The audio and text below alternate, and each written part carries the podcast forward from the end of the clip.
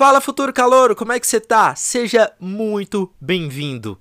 Aqui iremos fazer um direcionamento completo e sensacional para você ser aprovado o mais rápido possível e, sobretudo, com menos tempo de estudo também, né? Porque não tem coisa melhor do que isso.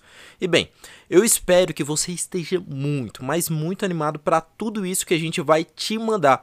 Até porque a gente preparou muita coisa sensacional para você. Sério, isso aqui tá muito massa. Tudo foi feito com muito cuidado, tudo foi feito com muito carinho, tudo foi feito com muita atenção para ficar o máximo didático e fácil para você utilizar. E, cara, sinceramente, isso vai mudar completamente a sua vida. Você vai sair de um vestibulando qualquer, aquele lá de cursinho presencial, para literalmente ser um futuro calouro. Beleza? Então, bora lá.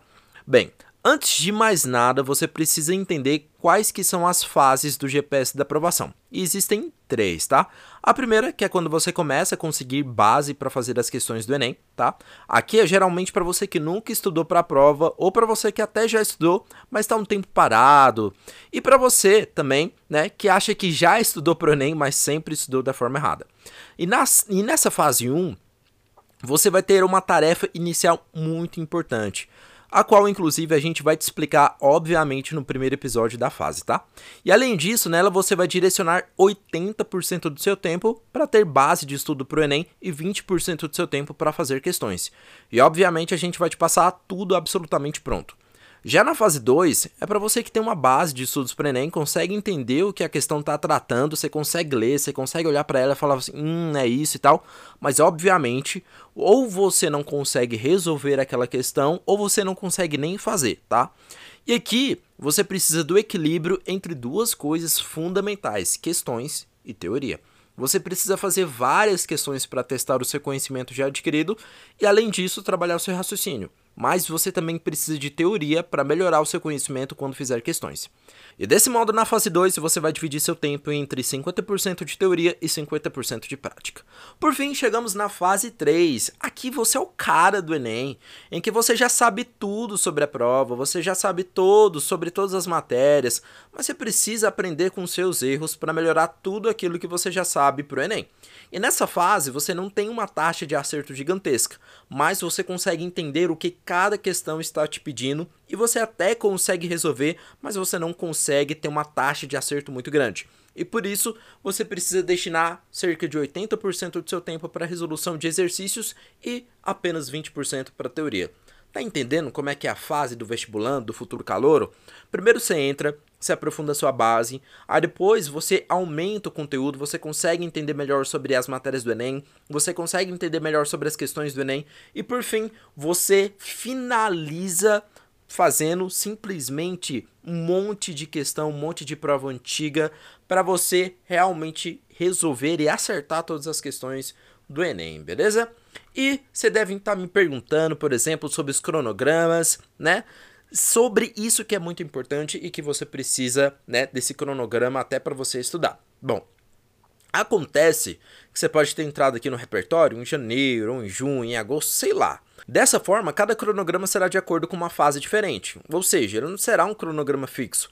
A gente faz um cronograma diferente para você de acordo com a proximidade da prova do Enem. Por exemplo, se você tiver dois meses para a prova do Enem, vai ter um cronograma de 60 dias para a prova. Se você tiver três meses, vai ter um cronograma de 90 dias para a prova. E assim sucessivamente. E lembra, futuro calor, cada fase tem um cronograma diferente. A fase 1 tem um cronograma para ela, a fase 2 também tem um cronograma para ela, tá? E a coisa mais importante, mais essencial melhor aqui dessa parte é que você precisa fazer de cara um simulado, um simulado da fase 1. Até para você saber qual fase que você tá. Para você saber em qual fase do estudo, né? Independentemente da matéria, você precisa fazer questões, mas não é sair fazer questões de qualquer jeito, de qualquer jeito, não.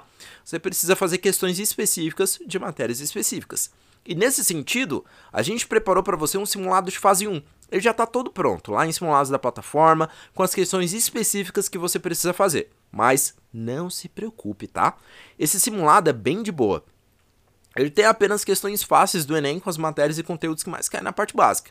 Eles foram cuidadosamente separados para você saber onde você tem mais dificuldade e, sobretudo, quando você terminar o repertório 2.0, a partir dos gráficos de desempenho, a partir de todas as informações que você tem lá em todos esses gráficos de desempenho, que ele vai te mostrar as matérias que você tem maior taxa de erro, que ele vai mostrar aquelas matérias que você precisa mais revisar. O repertório 2.0, ele vai te dar justamente, né? Ele vai clarear sua mente sobre aquilo que você tem mais dificuldade e quais as matérias que você precisa melhorar. Ah, mas eu não vou dar conta de fazer essas questões. Eu vou errar. Futuro calouro. O simulado da fase 1 não é para você acertar, mas é para você errar. Ele não foi feito para você chegar aqui e sair acertando todas, porque senão você estava dentro da faculdade não aqui no repertório. A intenção dele é justamente separar para você aqueles conteúdos que você tem mais dificuldade daqueles que você tem mais facilidade. E é assim você saber o direcionamento certo para seguir. E você consegue isso apenas errando. Ah, mas eu vou sair frustrado, saber que eu erro muito. Futuro calor, o erro é essencial para você estudar para o Enem. É igual quando você entra na academia e você tenta pegar um supino de 40 quilos. Irmão, você não vai conseguir pegar um supino reto de 40 quilos.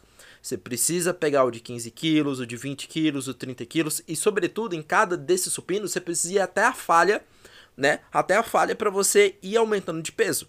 Ou seja, dentro aqui do repertório, dentro da resolução de questões do Enem, você precisa trabalhar sua mente para saber que quando você erra, você está acertando na prova do Enem. Mas espere aí, eu não tenho conhecimento para fazer as questões. A gente sabe que você não tem conhecimento para fazer todas as questões. E é por isso que a gente fez toda essa plataforma para você aprender todos os conteúdos do Enem e se lidar bem com a prova. Enfim, futuro calouro, te espero lá para fazer as questões do nosso simulado. Tá lá escrito, lá em simulados da plataforma, simulado de fase 1. E quando terminar, já passa para o módulo seguinte, porque eu vou estar tá te esperando lá, viu? Beijinho e até lá. Bons estudos e bom simulado.